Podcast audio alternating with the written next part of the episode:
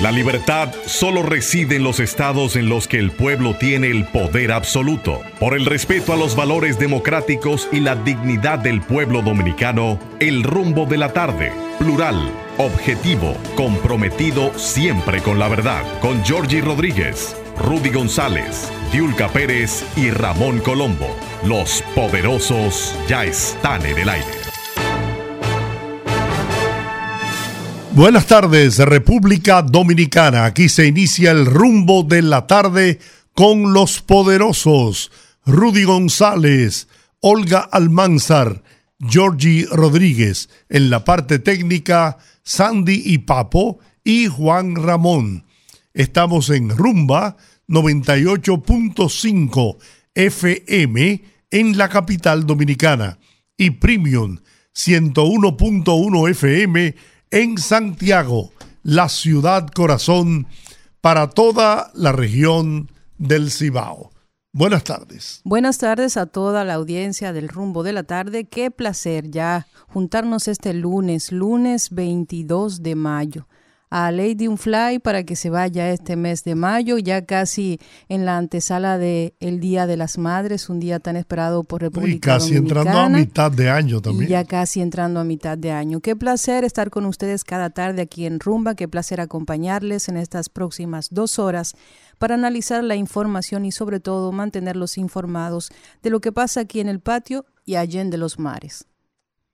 Bueno, la Oficina Nacional de Meteorología, y vamos a hablar un poco más adelante con la directora de ONAMET o la ingeniera Ceballo, pues ha dicho que mantiene los niveles de alerta y aviso meteorológico ante posibles crecidas de ríos, arroyos y cañadas, así como inundaciones urbanas y rurales la Oficina Nacional de Meteorología pronosticó que hoy lunes se, esperan y se siguen esperando algunos chubascos locales sobre la parte central del país y algunas localidades del sureste. También eh, sitios como Monseñor Noel, La Vega, San Cristóbal, el Gran Santo Domingo, La Romana y la Altagracia, especialmente durante las primeras horas de la mañana, debido a la incidencia de la vaguada que está sobre el país. Más detalles de esto tendremos con doña Gloria Ceballo, que es la directora de ONAMED. Esta mañanita, recuerdo, me levanto siempre muy temprano y esta mañanita había una neblina bastante densa a eso de las 6.30 de la mañana que fue disipándose pasada las 7.30, pero era una neblina que según explicaron precisamente los organismos que están vinculados al monitoreo del clima, estaba también relacionado con el tema de la vaguada. Así que, como bien dijo usted, don Giorgi, más adelante estaremos hablando y ampliando esa información. En otro orden, ya está empezando a crear revuelo las recomendaciones del Fondo Monetario Internacional, que le pide a la República Dominicana bajar las exenciones, y eso es correcto. Aquí hay demasiado gente con exenciones. También aumentar la base tributaria. Eso, bueno, eso traerá confrontaciones. Roncha. Ronchas, pero si queremos seguir avanzando y que el país siga progresando y que el gobierno, no importa cuál sea, tenga los recursos necesarios para poder continuar con las obras de progreso para la República Dominicana, tenemos que entender que la presión tributaria del país en este momento, que ronda un 13-14%, no es suficiente para satisfacer la demanda y las necesidades del pueblo dominicano. La misión del Fondo Monetario, eh, yo creo que fue muy importante las declaraciones que emitió. Por un lado, yo creo que un, organismo internacional de esta magnitud que haya declarado que nuestra economía ha sido una de las más dinámicas y resilientes del continente americano en las últimas dos décadas y ha experimentado una notable recuperación tras la pandemia gracias a sólidas políticas de, de las autoridades. Yo creo que eso es un espaldarazo a las decisiones de macroeconomía que ha tomado el gobierno de Luis Abinader. Yo creo que sin duda es, es un tanto a favor, creo que es algo positivo. Sin embargo, dentro de las mismas declaraciones también llama la atención sobre algunas cosas que deben, deben mejorarse a mediano plazo, como es la política fiscal. Todos sabemos que República Dominicana, desde creo que el primer mandato del presidente Danilo Medina, debía hacer casi de manera inmediata. Era, la economía estaba forzando a una reforma fiscal, pero que como la mayoría de, de más Que, yo diría que más que una reforma fiscal una reforma tributaria. Una reforma tributaria, exacto. Sin embargo, todos conocemos precisamente que en República Dominicana las reformas de este tipo no son nada em, populares. Y muchos presidentes, aunque saben que están ante la necesidad de ampliar la base fiscal, de la ampliación de la base impositiva y saben que esas, esas medidas suelen caer muy mal a cualquier grupo que vaya a afectar, ya sea empresarial, a la clase media, que es por lo general la clase que lleva las de perder en materia de ampliación de base fiscal y tributaria. Entonces yo creo que eso también, aun ese espaldarazo viene condicionado con ciertas cosas que eh, siento que la economía dominicana ya está en emergencia para hacerlas. Y una de las cosas que destaca precisamente en sus conclusiones el Fondo Monetario Internacional es que debe haber mejoras adicionales en marcos de políticas fiscales, incluyendo la introducción de una ley de responsabilidad fiscal, mejoras en la gestión financiera pública, en la gobernanza de la infraestructura y la administración tributaria y en paralelo con iniciativas para incrementar de forma duradera los ingresos mediante ampliación de la base impositiva y la reducción de las eh, exenciones. Yo pienso que, y creo que se planteó en una ocasión, ampliar la base y disminuir el impuesto, el ITEBI, en lugar de un 18, reducirlo, no sé a qué monto, pero una reducción del ITEBIS, aunque se incremente la base, para el cobro de ese impuesto podría compensar ¿no? el, impuesto que pagan los, ciudadanos por el consumo. Pero tenemos que acostumbrarnos, señores, que este, que este y cualquier país del mundo, de lo único que depende de los impuestos que recaudan los gobiernos para poder invertirlo en obras de desarrollo, de progreso, poder crear fuentes de trabajo, empleos para los ciudadanos. Yo sé que es odioso, es odioso, pero es que no hay otra, no hay otra vía de ingreso para el Estado que no sea la recaudación de impuestos. Es así. Y una de las cosas que a mí particularmente me, me, llama la atención es una frasecita que establece esta declaración del Fondo Monetario Internacional, y es que debe fomentarse un crecimiento más inclusivo. Y creo que en este sentido la palabra inclusivo se refiere precisamente a que las personas de, escasos recursos tengan la opción también de participar de ese crecimiento de la economía a través de las facilidades, ya sea de crédito, de acceso, por ejemplo, el tema de las, de las pymes y las MIPYMES en República Dominicana que representan un gran arco de la cantidad de, de empresas que existen en República Dominicana, de, de lo que mueve la economía y de lo que mueve los empleos. Y yo creo que una de las cosas importantes que está pendiente es estimular las MIPIMES a través de facilidades. Yo creo, yo sé que este gobierno ha hecho lo propio a través de implementación de programas, por ejemplo, de compras y contrataciones, donde se establecen cuotas específicas para las MIPIMES, para las MIPIMES y para las mujeres. Pero yo considero que debe haber un marco de facilidades. Yo le pongo un ejemplo, por aquí hay un tema de la ley esta de manejo de desechos sólidos y aquí no tenemos la estructura a nivel de ayuntamientos o a nivel de empresas o no empresas, de instituciones del Estado para hacer valer esa ley. Esa ley está en el papel, pero para implementarla se requieren probablemente inversiones cuantiosas y muchos años.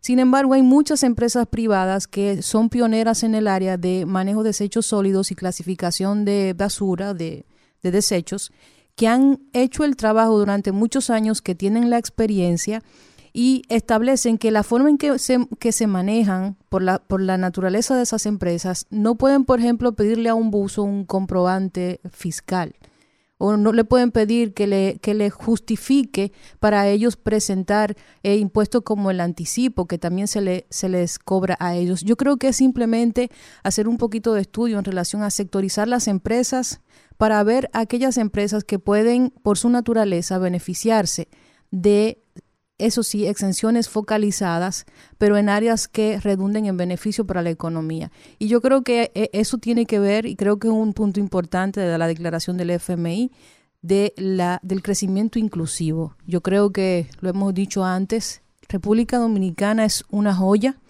República Dominicana es un diamante, la economía de República Dominicana crece cada año, incluso en momentos en donde economías mucho más estables que en la nuestra y de países mucho más organizados y con mayores eh, capacidades, no han crecido lo que ha crecido la República Dominicana. Sin embargo, ese crecimiento debe sí o sí distribuirse. el mismo informe del Fondo Monetario Internacional resalta la calidad y la capacidad que ha exhibido las autoridades actuales en el aspecto de controlar la inflación. Dice ese informe que ya la inflación nuestra ha descendido de manera considerable y que para el próximo año estará dentro de el promedio meta. Y eso es un, es un aspecto importante porque eso va a reducir el precio de los artículos de la canasta familiar.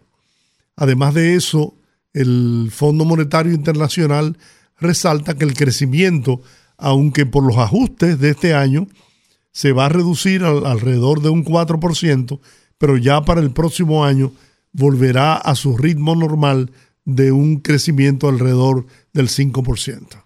Así es. Entonces, hay dos aspectos en el tema tributario y es el anticipo, uno de ellos.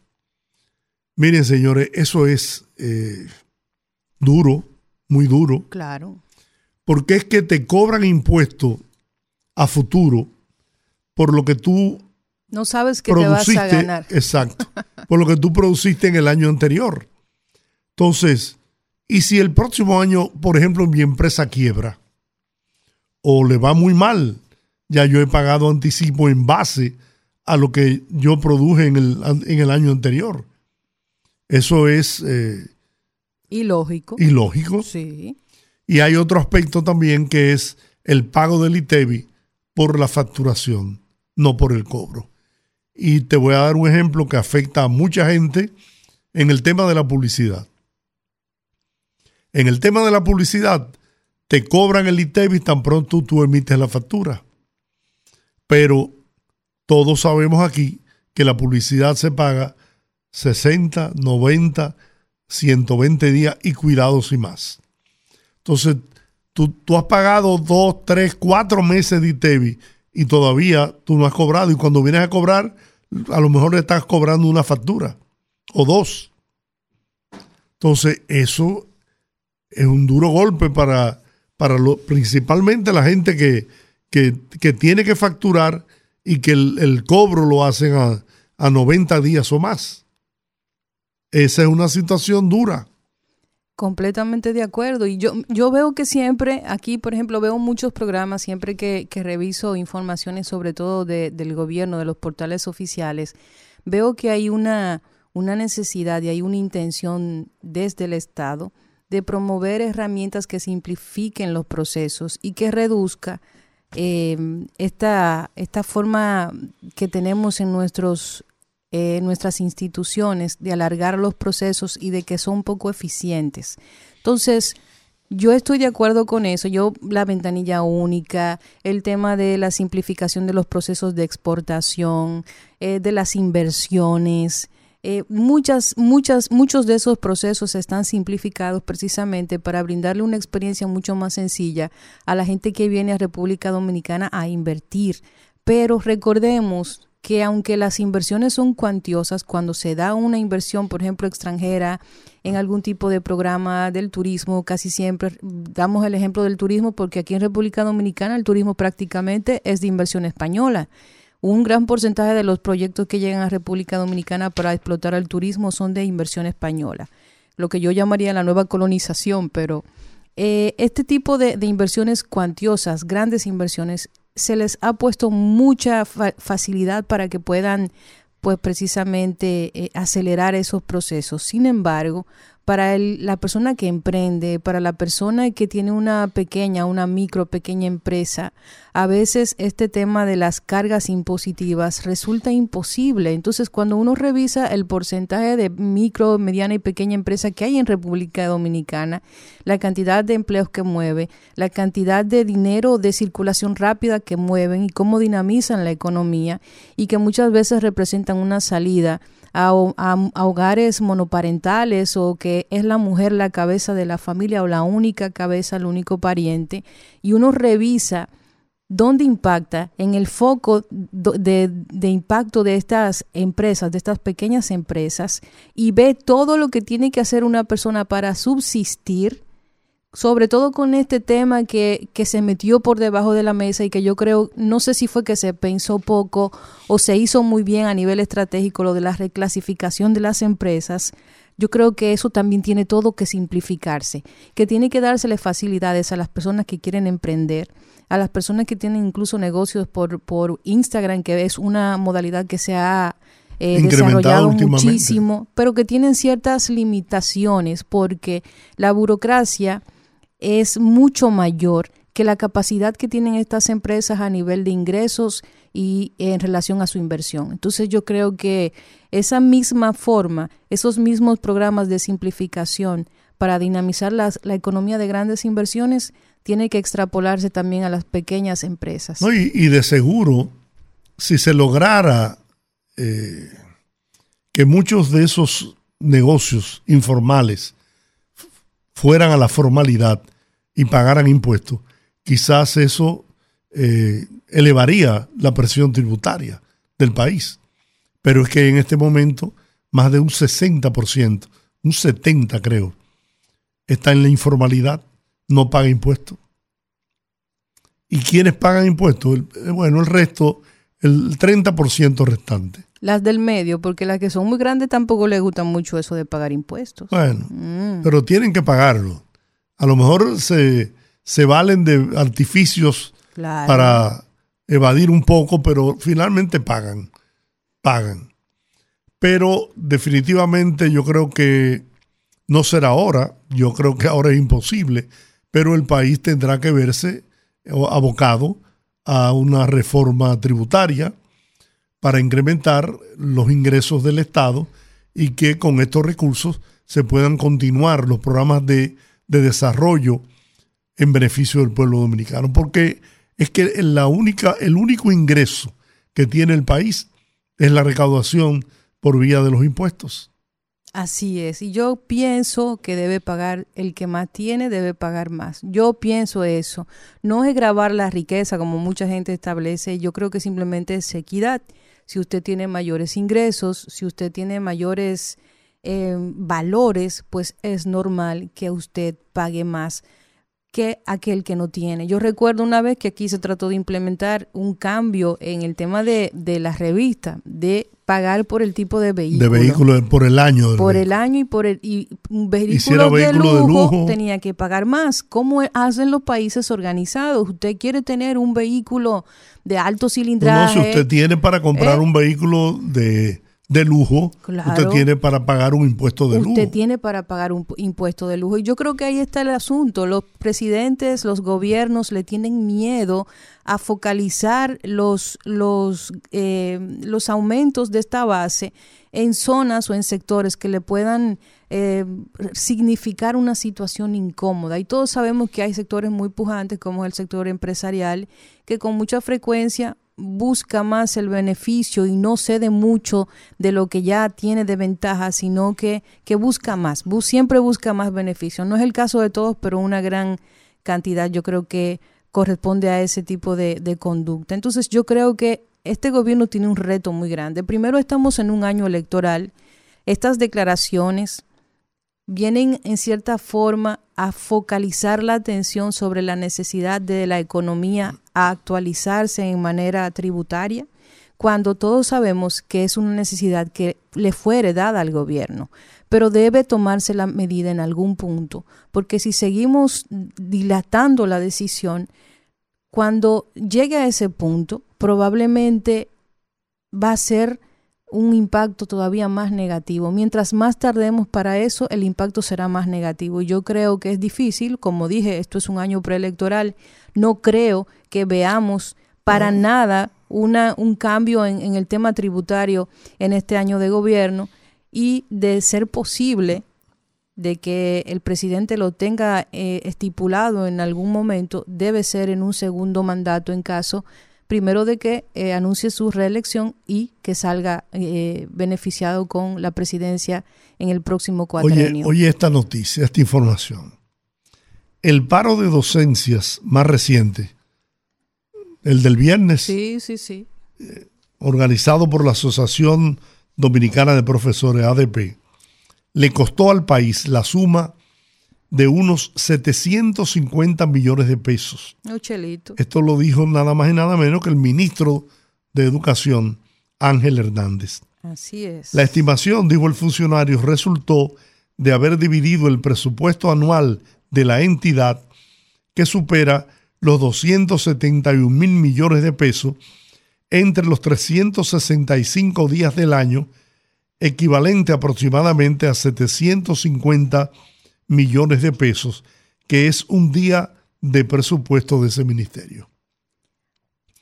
Y yo, y yo me pregunto, pero es que no hay otro mecanismo de presión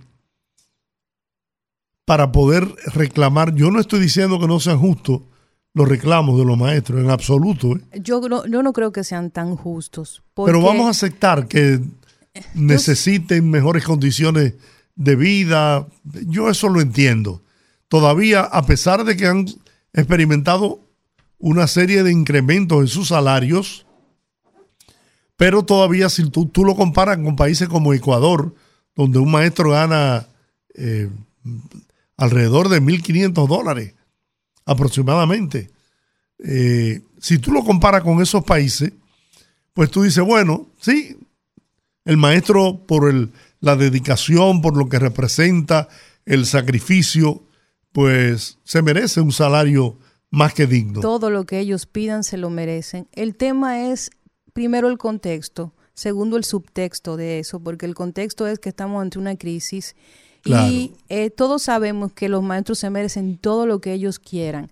Pero por el otro lado también está el tema político dentro de la ADP que a mí particularmente me molesta. No, eso es lo que está eh, imperando en estos momentos. A mí me parece muy soberbia la actitud del, dirigente de la ADP. Siempre me ha parecido soberbia y me cuesta, me, niego a creer. Bueno, él es dirigente, alto dirigente del Partido de la Liberación Dominicana. Y por eso creo que el tema tiene que ver con política. Y lo que más me molesta de esa situación es que precisamente no haya una visión de, de, ponerse por encima de la situación, ver cuál es su rol en este momento y que la historia se lo va a cobrar y darse cuenta que perder un día de clase después de lo que hemos venido arrastrando desde, desde, la, pandemia, es algo que llora ante la presencia de Dios, pero no solo eso, mire, ni la firma de acuerdos, como es el pacto de la reforma educativa de 2014, ni la sentencia del Tribunal Constitucional que firma la decisión de un tribunal que confirma que prohíbe a la ADP paralizar las clases en días laborales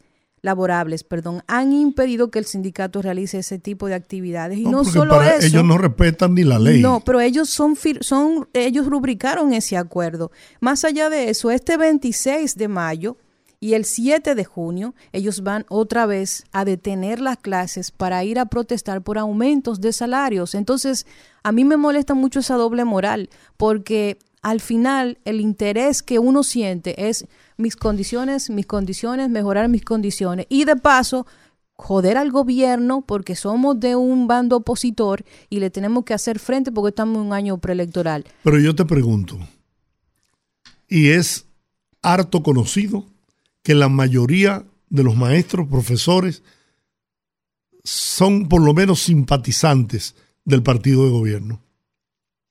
Que el, PRM perdió la dirección de la ADP por las apetencias personales de dos o tres dirigentes de los maestros.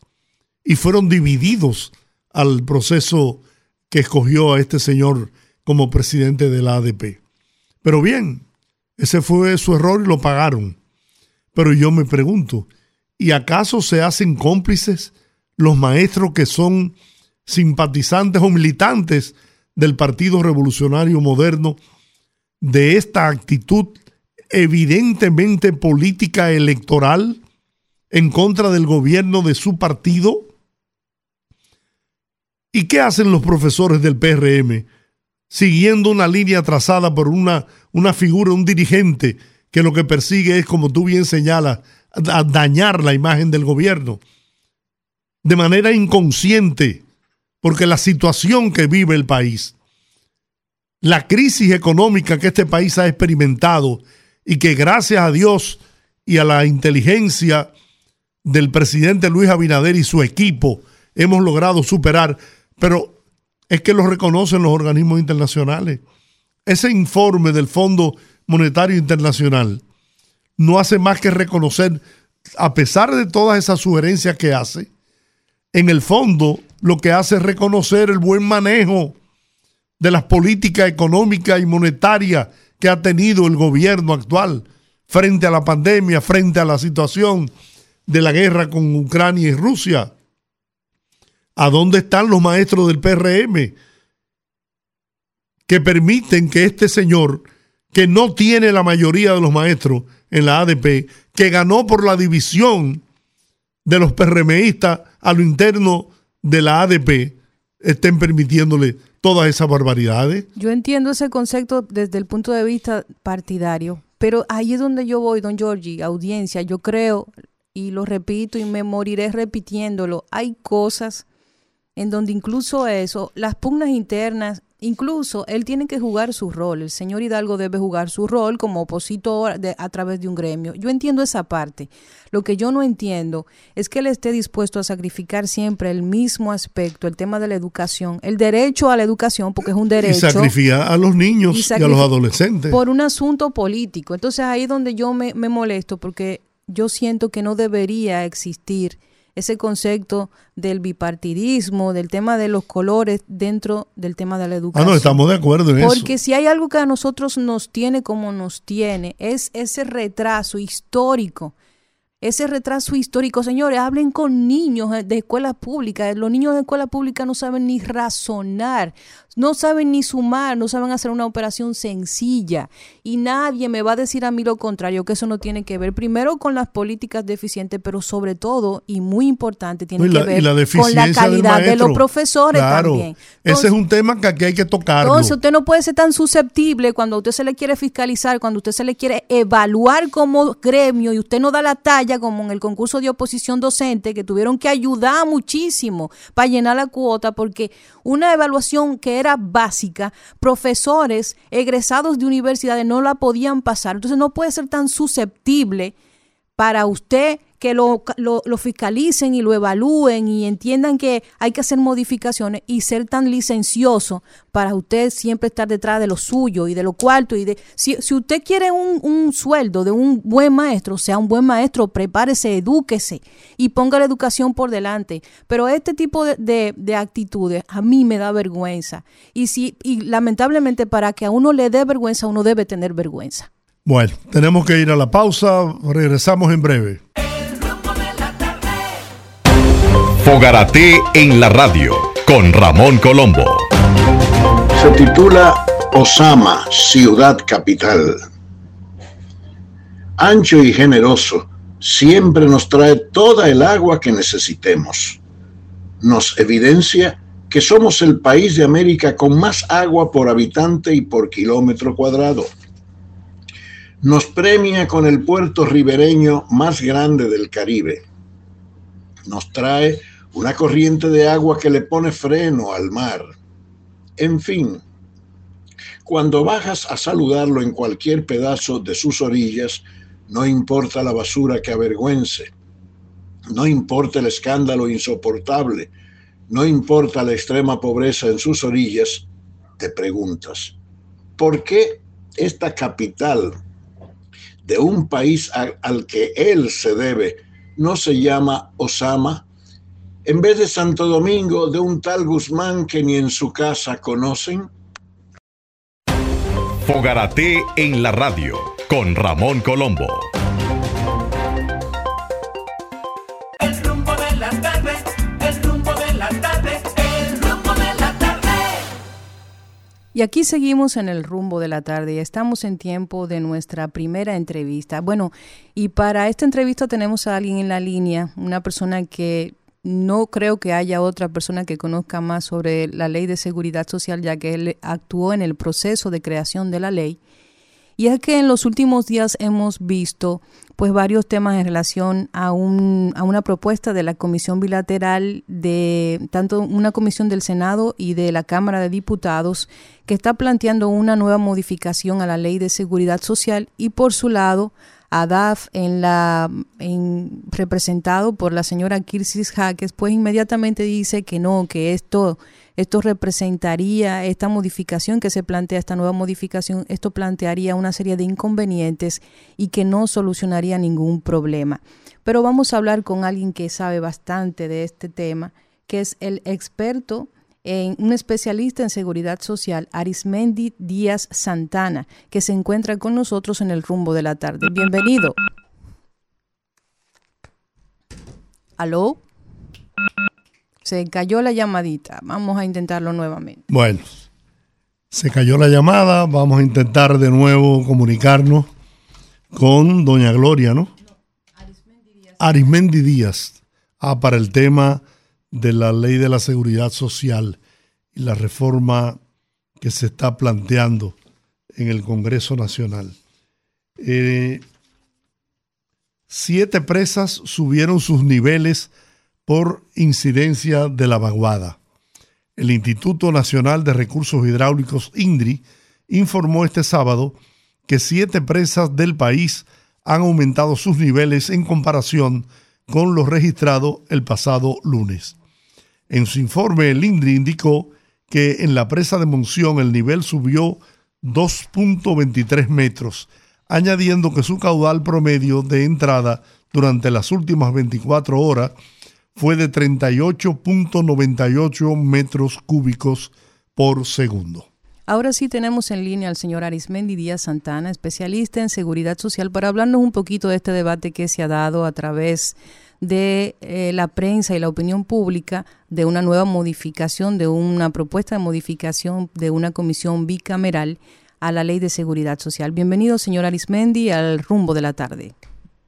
Muchas gracias por tomarlo en consideración y sobre todo darle la importancia que merece el tema de la seguridad social para la población dominicana y para los oyentes de este programa. Señor Díaz, últimamente hemos visto que con esta nueva propuesta de modificación se han, se han levantado nuevamente pues las avispas. Y usted dio unas declaraciones muy interesantes donde establecía que en materia de salud, la ley de seguridad social, no hay nada que modificarle, sino que las distorsiones del sistema están dadas por la, no por la ley, sino por los intereses económicos que se mueven entre los actores. ¿Podría decirnos por qué?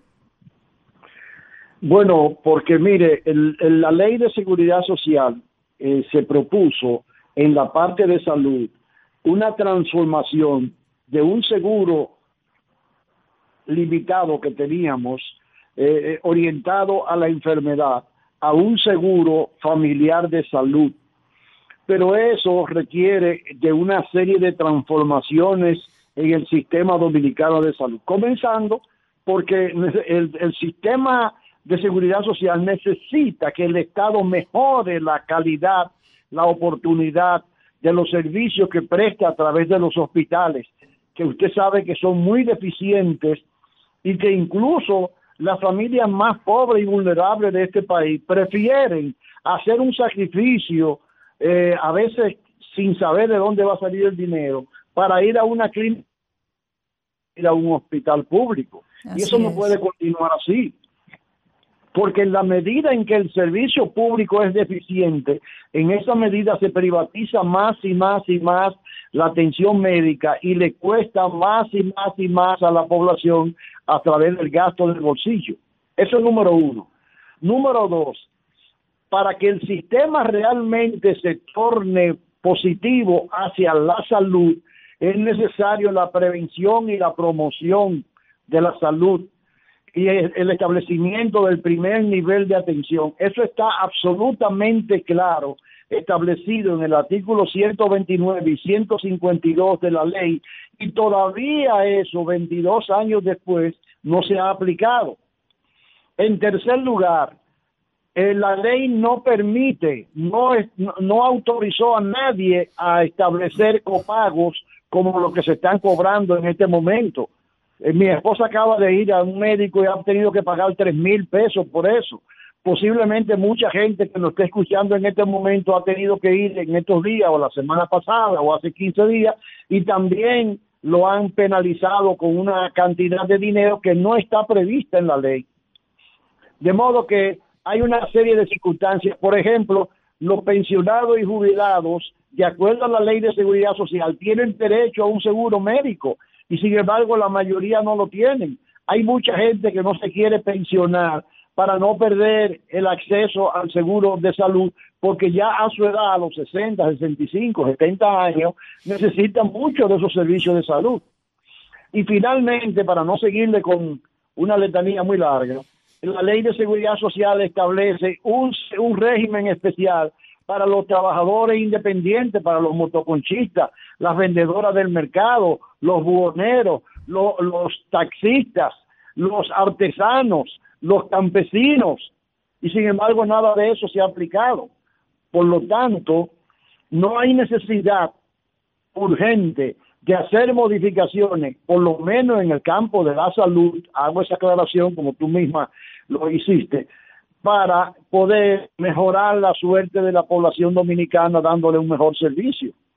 Entonces usted eh, plantea que ninguna de esas modificaciones que se han sometido recientemente, e incluso vi que se hizo una comisión, se hicieron vistas públicas. ¿Usted piensa que la actual ley simplemente es un tema de implementación, de que no requiere ningún tipo de actualización y que está todo contemplado en ella? No, no es que no necesite, mira, hay, hay necesidad de revisar la ley. En primer lugar, porque la ley que yo le escribí decía o dice que a los 10 años debía revisarse. La ley comenzó, se aprobó en el 2001, en el 2011 debió haberse cumplido con ese mandato de la ley, pero en este país cualquier ley es, es simplemente una declaración de intención. Los gobiernos de ese momento no hicieron caso, no hicieron ninguna revisión, ni mucho menos.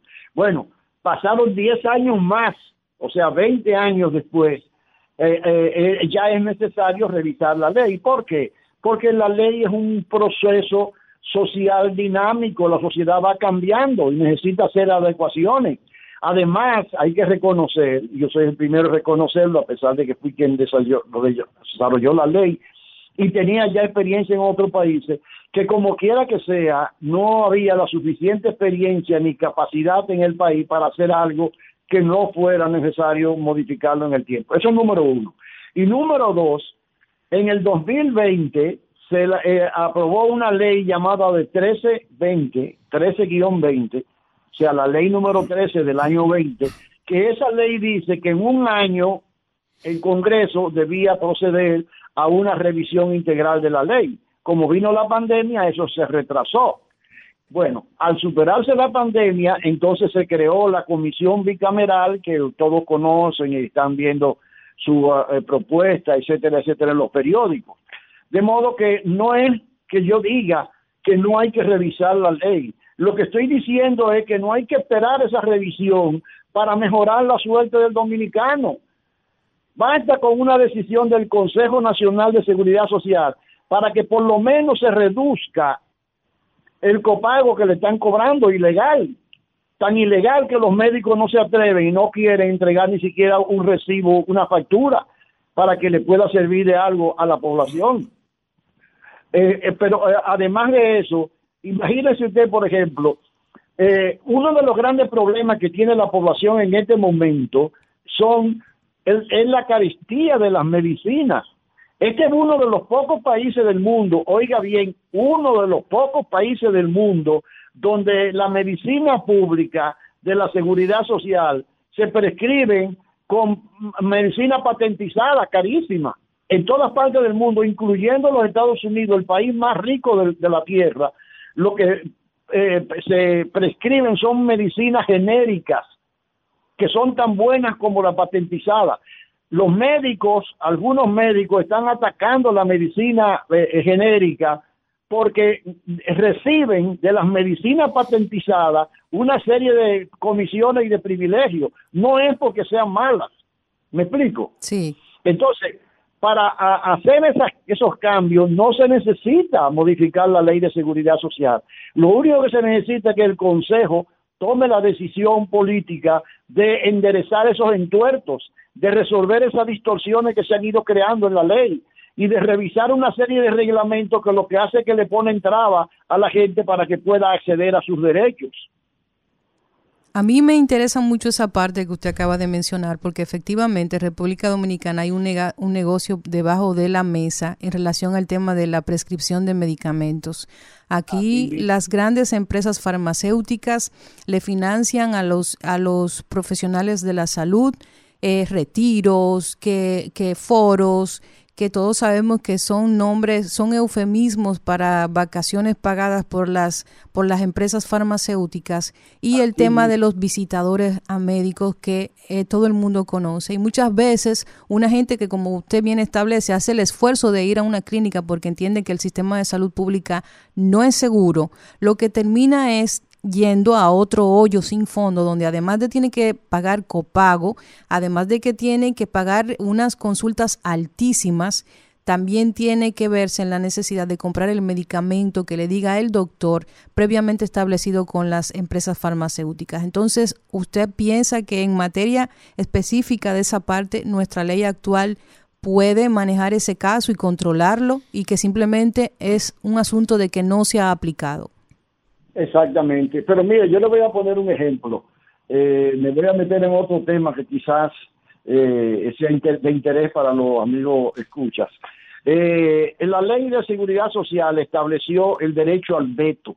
¿Qué quiere decir derecho al veto? Sí. Quiere decir que, por ejemplo, el veto lo tienen, de acuerdo al artículo 24 de la ley 87-01, lo tiene el sector gubernamental, que son cinco representantes en el Consejo, comenzando por el, el, el ministro de Trabajo, el ministro de Salud Pública y otros más, el, el gobernador del Banco Central, etcétera, etcétera. ¿no? Esos son cinco. Ellos tienen derecho al veto. Pero hay tres representantes de los empleadores, del CONEP, eh, el- el- de la Asociación de Industria, la Asociación de Santiago, de, de Santiago, esos son tres que tienen también derecho al veto. Pero hay también tres dirigentes sindicales Ay, que tienen derecho al veto.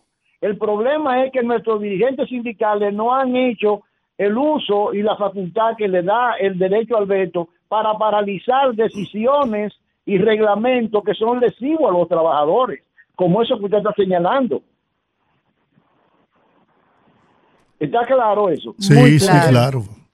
En el caso de los medicamentos, en el caso de, de, lo- de los medicamentos, mire, si aquí se aplicara la atención primaria, como dice el artículo 129 y 152, en esa atención primaria, toda la población, los 10 millones de habitantes que supuestamente estamos afiliados a la seguridad social, tendríamos acceso a un médico de familia y toda la atención, más los análisis de laboratorio de ese nivel, más los medicamentos de ese nivel, serían gratis.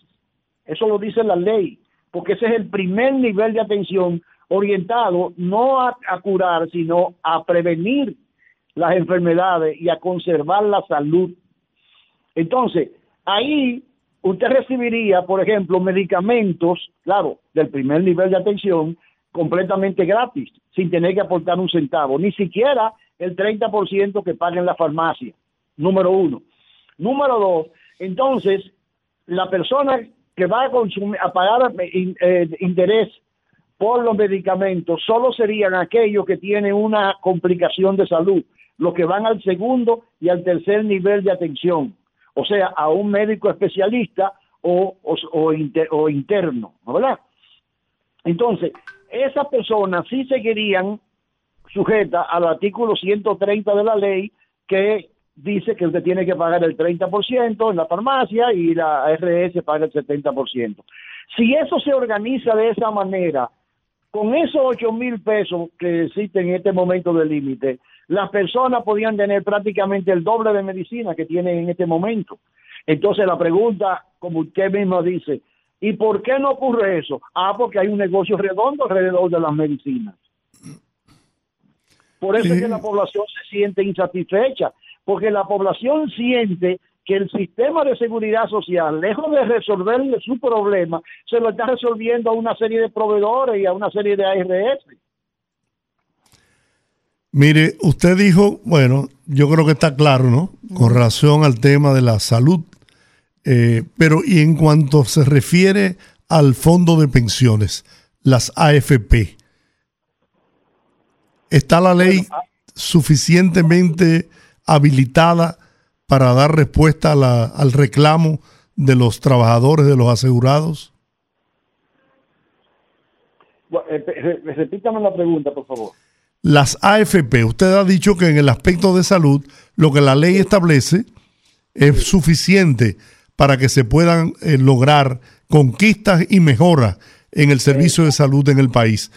Pero, y en el tema de las AFP, del- de, la, de, la- de los asegurados en el fondo de pensiones, ¿está Es esta ley capacitada para dar respuesta también? No, ahí sí no. Ahí sí se necesita una reforma profunda de la ley eh, por varias razones. La primera que le voy a señalar, y ojalá muchos amigos nos estén escuchando y puedan hacer llamada o lo que puede, e intenten hacer. Eh, yo fui quien, de, quien di- diseñó el sistema dominicano de seguridad social, Sí. quien hizo los cálculos financieros y actuariales de la ley. Originalmente, el primer proyecto que yo le entregué al Senado de la República, a la Comisión Permanente de Seguridad Social del Senado, tenía una cotización que subía al 23% del salario. Oiga bien, un 12% para pensiones, un 10% para salud y un 1% para riesgo laboral o accidente de trabajo, como llama la gente. Eso da un 23%. Pero ¿qué resulta? Que entonces se reunió el CONET y se reunieron las centrales sindicales y ellos decidieron que eso era mucho dinero para aportar a la seguridad social y que y nos comunicaron oficialmente que ellos solo podían apoyar la ley, el, proyecto de ley, si se reducía del 23 al 21%. O sea, hubo que quitarle un 2% al proyecto original de la ley. Entonces, ¿qué hicimos nosotros? Bueno, se lo quitamos a pensiones, porque salud es lo primero.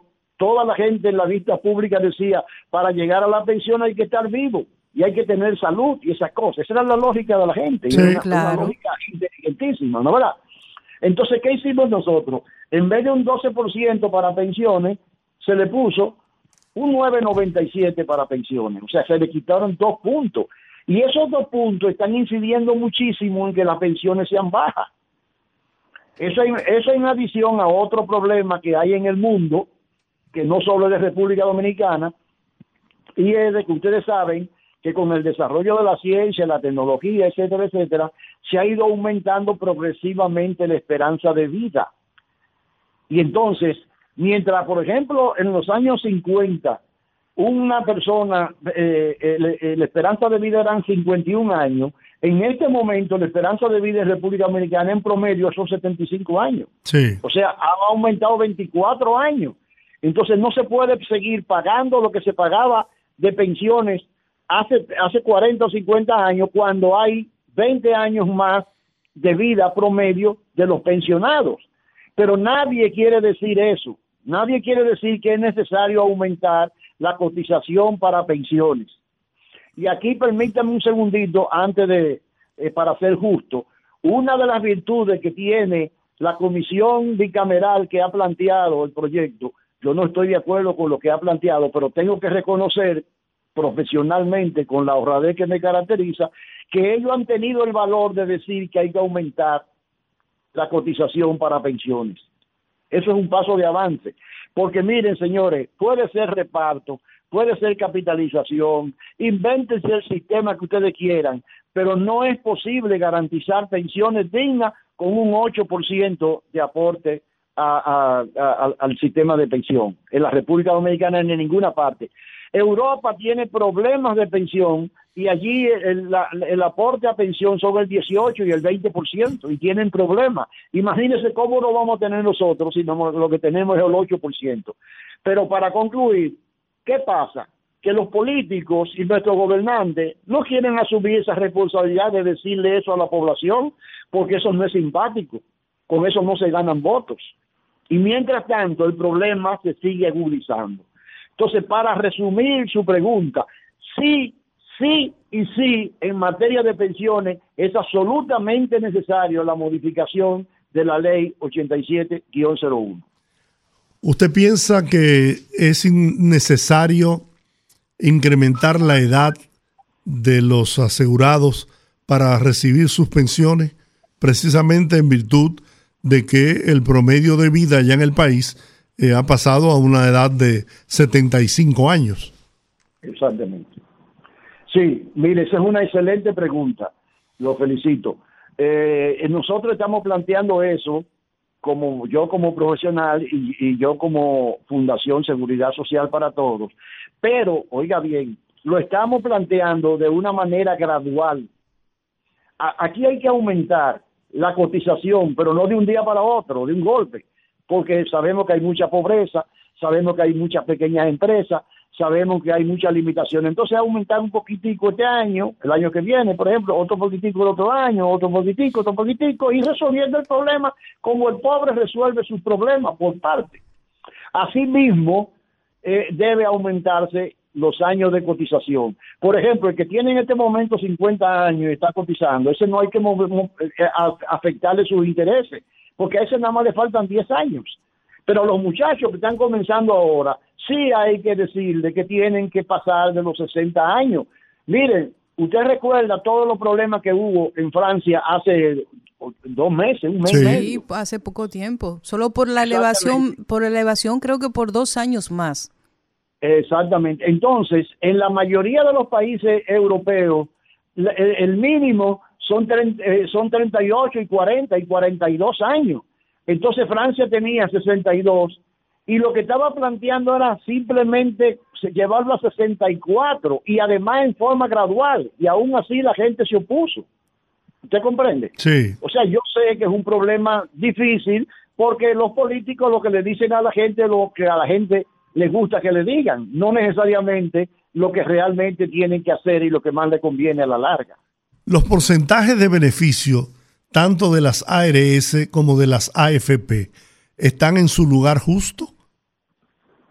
No, en el caso de las AFP no, porque en las AFP eh, eh, han obtenido una ganancia, digamos que no se corresponde con la ganancia que está obteniendo el trabajador. Y se supone que el, sistema se hizo para beneficiar a los trabajadores y que quienes le sirven a los trabajadores deben recibir una compensación, pero nunca superior a la que ellos reciben. En ese sentido, le voy a poner un ejemplo, un ejemplo concreto y, y lo que tengan ahí que si quieren anotar que lo anoten. Mire, en México hay un sistema igual que en República Dominicana de capitalización individual.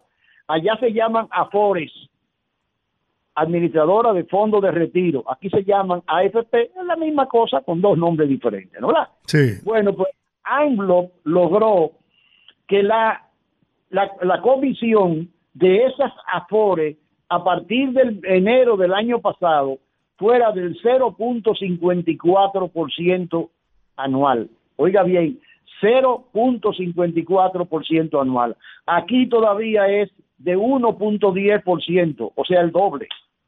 Sí. ¿Qué quiere decir eso? Que aquí estamos pagando más que lo que está pagando México y que lo que están pagando en otros países. Y que lo más lógico es sentarse a negociar y a buscar una forma de ir haciendo un desmonte para acercarnos lo más que podamos a la- a la- al modelo, digamos, mexicano en esa materia. Ahora bien, en cuanto a las ARS, la situación es diferente porque hay un reglamento que establece que de lo que reciben las ARS están obligadas, digamos, a contrañir sus eh, su funcionamiento a lo sumo a un 10%. Las estadísticas que publica la CISARRIL demuestran, oiga bien, que la mayoría de las ARS, tanto públicas como privadas, están eh, pagándole a las PCS, o sea, a las clínicas, a los médicos, a los laboratorios, etcétera, alrededor del 90% de lo que reciben, de modo que están más o menos dentro de un nivel aceptable. Ahí el problema no es tan crítico como lo es en cuanto a las AFP. Bueno, yo creo que de las entrevistas que yo he hecho, que he hecho ya algunas, en relación a la seguridad social, nunca había tenido una más clara que esta.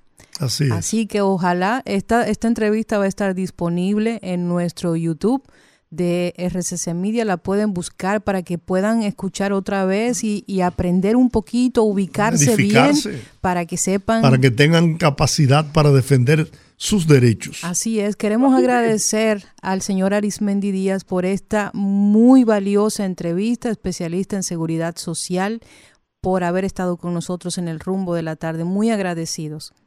Muchas gracias. Déjenme decirle que en cualquier momento, como este tema se va a seguir manejando, en cualquier momento estamos en la mejor disposición, sobre todo por la receptividad que ustedes han tenido y yo creo que el que está escuchando algo aprendió.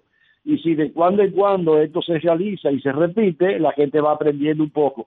Porque déjenme decirle finalmente, miren, estos problemas que tiene la seguridad social, no se van a resolver hasta que la población no se envalentone y comience a exigirle Así a los es. gobiernos, a las ARS, a los médicos, a las PCS que respeten el derecho que ellos tienen a una mejor protección social. Muy bien, muchas gracias. ¿eh? Vamos a tomarle la palabra y vamos a hacer un compromiso para que nos visite aquí en nuestra casa y darle más tiempo para aprender un poquito más sobre este tema. Muchas gracias. ¿Cómo no? ¿Cómo no? Cuenten con eso. Muchas gracias. Buenas tardes. Gracias. Bueno, vamos a la pausa. Excelente exposición. El rumbo de la tarde, una rumba de actualidad, con rumbo a la veracidad, un informativo trayecto que su huella dejará. Es el rumbo. Bueno, estamos de regreso al rumbo de la tarde y ahora tenemos el privilegio de contar con una entrevista con la ingeniera Gloria Ceballos, quien es la directora de la Oficina Nacional de Meteorología, que nos va a dar un panorama sobre la situación en la República Dominicana a propósito de todas estas lluvias y que han provocado incluso que siete de las presas nuestras estén incrementando su volumen de agua. Ingeniera, buenas tardes. Gracias de corazón por aceptar esta llamada. Buenas tardes, Georgie, ¿cómo estás? Muy bien, placer de saludarla. Igual, igual. ¿Cuál es la situación, doña Gloria, actual? Vimos ayer que habían ya más de 20 provincias que estaban bajo alerta. Eh, aquí en la capital no se siente tanto, pero he visto imágenes muy dramáticas del, de las otras provincias, sobre todo imágenes del Cibao Central. Entonces, para tener un panorama más actualizado de qué es lo que está pasando y qué podemos esperar. Bueno, fíjate, hace varios días que tenemos una vaguada muy activa. Esa vaguada está asociada a un sistema de baja presión que está eh, al norte de las Bahamas. Ese sistema de baja presión se ha estado monitoreando. El Centro Nacional de Huracanes mantiene una vigilancia ya que tiene un 10% de probabilidad de convertirse en ciclón tropical. Pero en el caso nuestro, esa vaguada que está asociada con ese sistema de baja presión ha estado dejando lluvias significativas, como tú señalas, sobre todo hacia el Cibao Central, el noreste del país, incluso en, en la zona fronteriza se han registrado lluvias significativas. Aquí en el Gran Santo Domingo, aunque hemos tenido algunas precipitaciones eh, significativas, sobre todo hacia Santo Domingo Norte, pero en el distrito las precipitaciones no han tenido un acumulado tan severo como como en otras ocasiones. Eh, ¿Qué se espera? Que esta vaguada ya se va debilitando, pero para el miércoles otra vaguada estará incidiendo. ¿Qué quiere decir esto? Que estos son sistemas propios de estos meses ya de actividad convectiva. Fíjate que desde que desde la eh, última década de abril ya se entra en el periodo convectivo, que son esos aguaceros que se presentan en horas de la tarde y primeras horas de la noche. Eh, esas condiciones eh, se van a mantener los próximos días y, como les señalaba, las precipitaciones están más focalizadas hacia lo que es eh, la cordillera central y el noreste del país. Ahí es donde se han registrado los mayores acumulados, hacia Monseñor Noel, la provincia Duarte, eh, Elías Piña, en La Vega, Santiago, ha estado lloviendo de manera considerable en, en los últimos días. Y eh, esta situación, en cierta medida, eh, ha venido a paliar la sequía que desde hace muchos meses estaba castigando el territorio nacional. ¿Qué podemos, bueno, la temporada ciclónica se inicia el día primero de junio, ¿no? Así es, Georgie. ¿Qué podemos esperar para esta temporada ciclónica eh, en virtud de que incluso se, aunque todavía aparentemente el niño no está en la plenitud de su acción, pero todo parece indicar que el niño va a estar presente en, en los mares nuestros y que esto podría incrementar la formación de huracanes. Fíjate, cuando está presente el fenómeno El Niño, que es la tendencia que hay para los meses de verano, o sea que ya para julio, agosto, el fenómeno El Niño, eh, al contrario, inhibe las formaciones de ciclones tropicales aquí en el Atlántico, o sea, se reduce el número de ciclones tropicales y se incrementa en el área del Pacífico Oriental, eh, ya que hay unos vientos cortantes en los niveles altos de la atmósfera cuando el niño está presente que evitan la, que estos ciclones tiendan a, a elevar de categoría. Bueno, en sentido general, la tendencia es a tener el fenómeno el niño. Comienza la temporada el primero de junio, pero no solamente tenemos que tomar en cuenta que vamos a tener el fenómeno el niño y que se podría reducir el número de ciclones tropicales, sino que las aguas aquí en el Atlántico, las aguas de los océanos están más cálidas de lo normal. O sea, ya en pleno mayo están como si estuviésemos en plena temporada ciclónica, como están en los meses de julio y junio, eh, así están las aguas de, del océano y este es el caldo de cultivo para que se formen esas perturbaciones atmosféricas, como ha ocurrido en estos días con esa que aún no ha comenzado la temporada ciclónica y ya se está monitoreando, la que está eh, al norte de las Bahamas.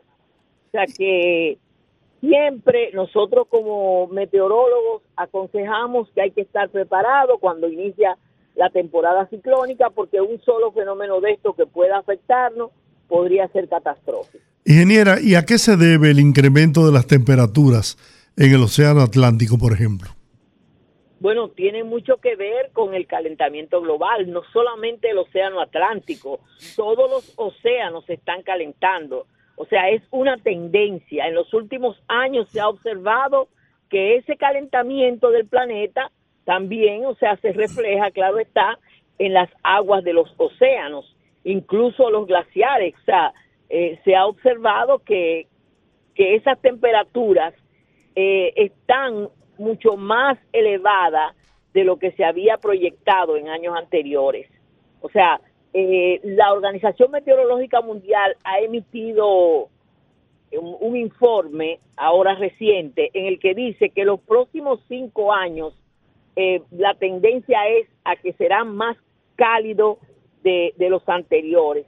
Incluso que se podría pasar, rebasar la, lo que se tenía como límite, que sería 1.5 grados centígrados, que se calentara el planeta. O sea que la tendencia es que para el 2027 ya ese umbral se haya superado.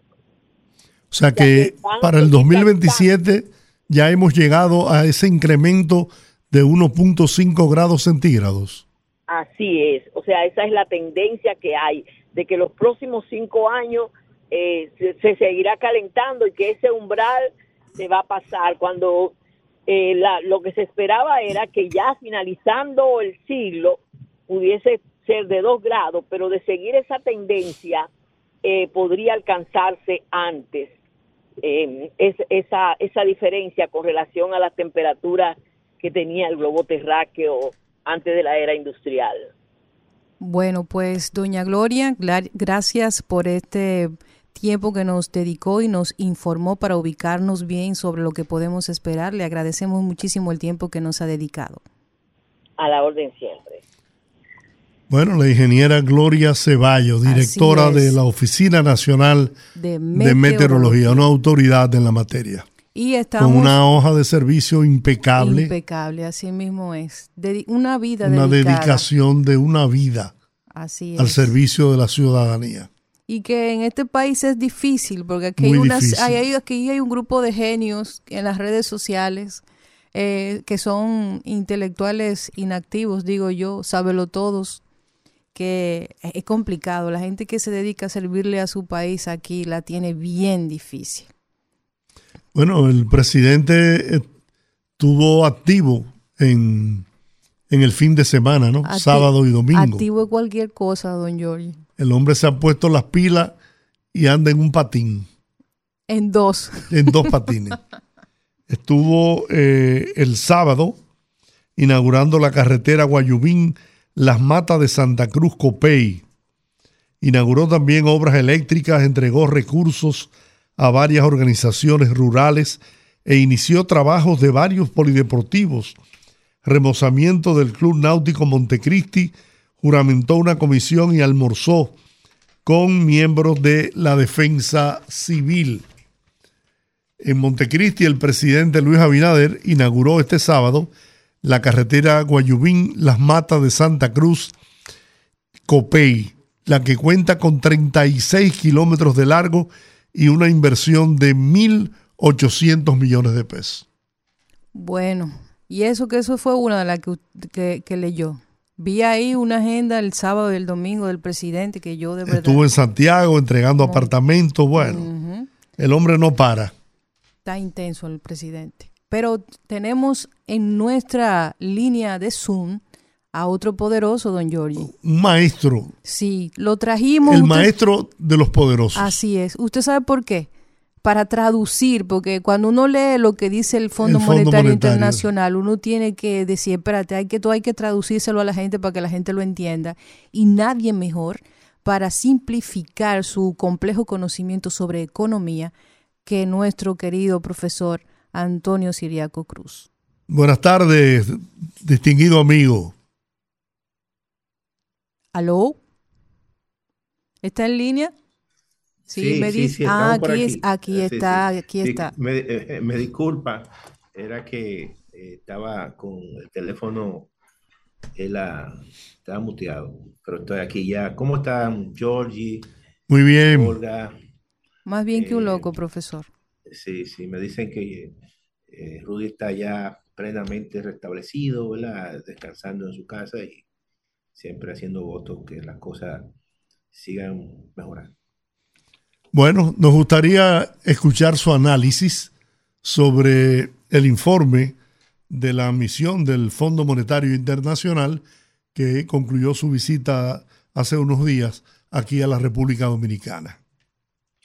Bueno, eh, obviamente que el, el fondo en esa visita, apelando siempre al artículo cuarto, ¿no?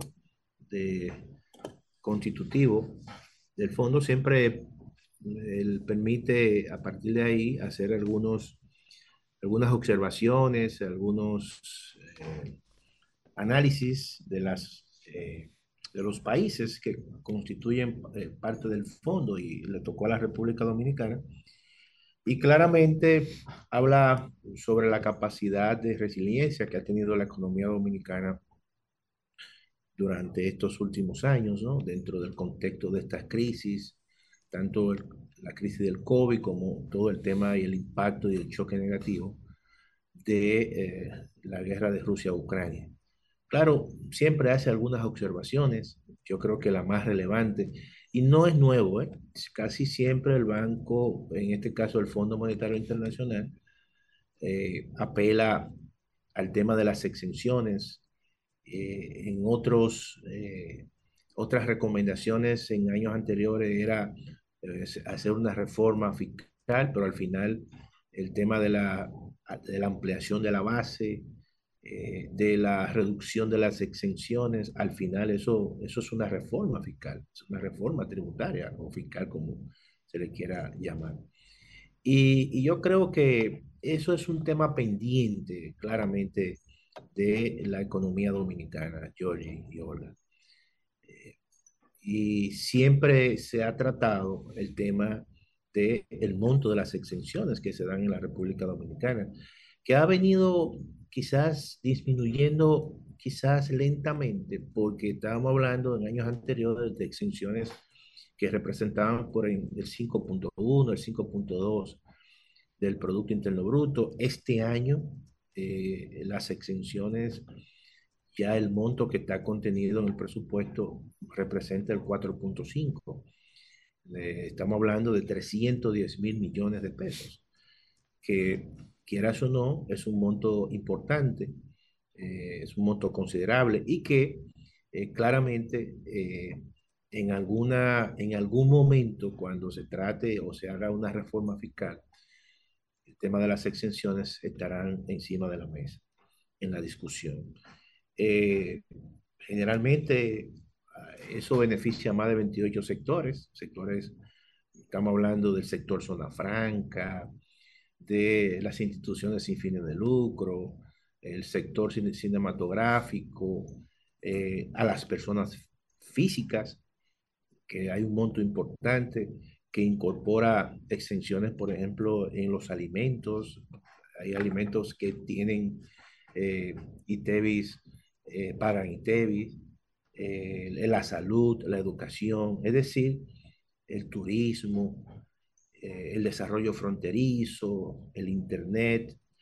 Hay una cantidad importante de eh, instituciones, en este caso, que reciben eh, esas exenciones. Yo pienso que en ese sentido eh, hay exenciones que necesariamente habrá que analizarla, otras tendrán que quedarse porque estamos hablando que el 52% de esos 310 mil millones de pesos, eh, hay un componente importante de exenciones que se dan a la salud, a la educación. Por ejemplo, en el caso de la salud, estamos hablando de exenciones sobrepasan los 28 mil millones de pesos.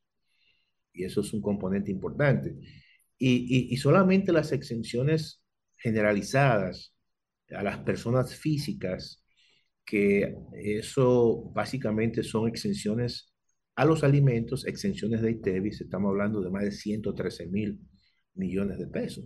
De manera que cuando uno eh, cuantifica las exenciones a sectores que son básicos, estamos hablando que el 52%, es decir, más de 159 mil millones de pesos van precisamente, son exenciones a esos sectores.